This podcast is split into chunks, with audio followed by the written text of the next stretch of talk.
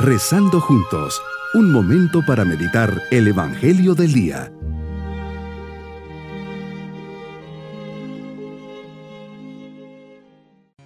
Muy buenos días a todos en este domingo de la vigésima primera semana del tiempo ordinario.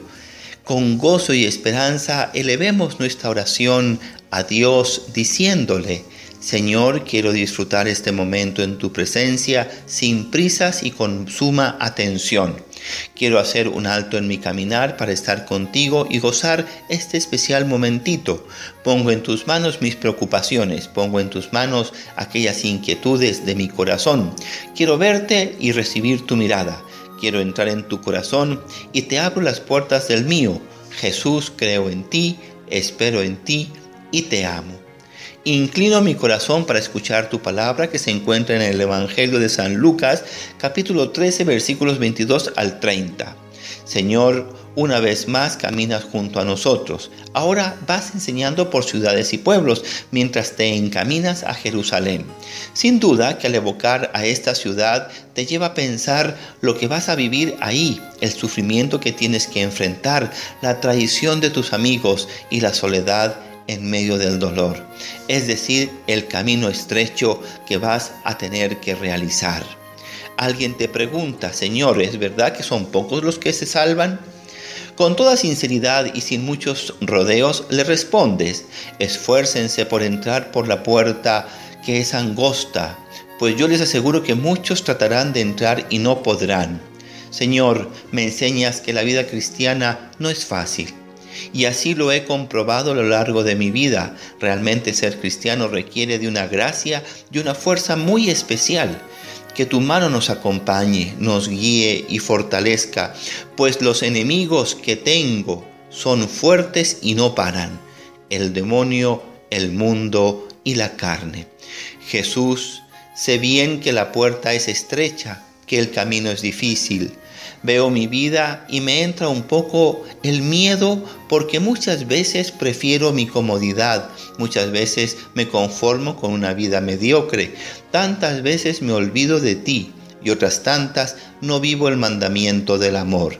Señor, no vayas a cerrar la puerta al reino de los cielos estando yo fuera.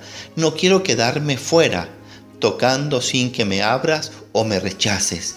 Qué duro sería escuchar de ti, no sé quién eres.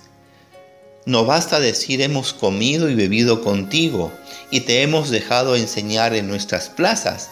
La experiencia es mucho más profunda.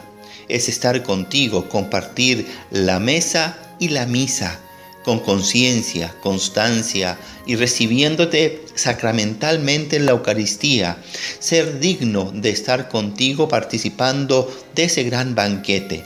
Tú mismo lo dijiste, el que come mi carne y bebe mi sangre tiene vida eterna, y yo lo resucitaré en el último día también implica un salir de mí mismo y un servicio total hacia los demás, ser generoso, olvidarme de mí mismo y mis gustos, renunciar a mis caprichos, todo eso me lleva a ir por la vía estrecha y vaya que se hace difícil. ¿Qué transparencia hay en ti cuando dices, no sé quiénes son ustedes los que hacen el mal? Ahí veo tu justicia y no dejará de expresarse para todos aquellos que han optado por un camino equivocado y se han dedicado a perjudicar a los demás, a hacerles sufrir y dejaron de hacer el bien y se han aprovechado de los demás. Ahí todos llorarán y se desesperarán, pues serán echados fuera, nos dices. Mi propósito será seguir luchando por llegar al cielo. Pondré todo lo que esté de mi parte para entrar por la puerta angosta. No me conformaré con vivir en la mediocridad. Creo que puedo cambiar, pero solo no puedo. Dame tu gracia y tu luz para que sepa dónde y cómo caminar. Mi esperanza, Señor, es llegar al cielo. Mis queridos niños, Jesús nos dice que tenemos que ser buenos luchadores de nuestra fe, que tenemos que caminar hasta llegar por una puerta pequeña, que será la que nos haga entrar al cielo.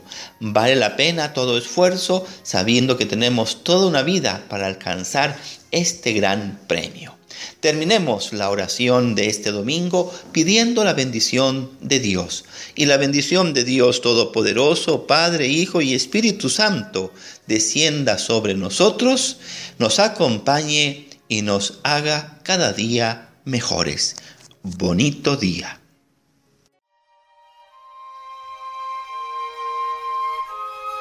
Hemos rezado junto con el Padre Denis Doren, Legionario de Cristo.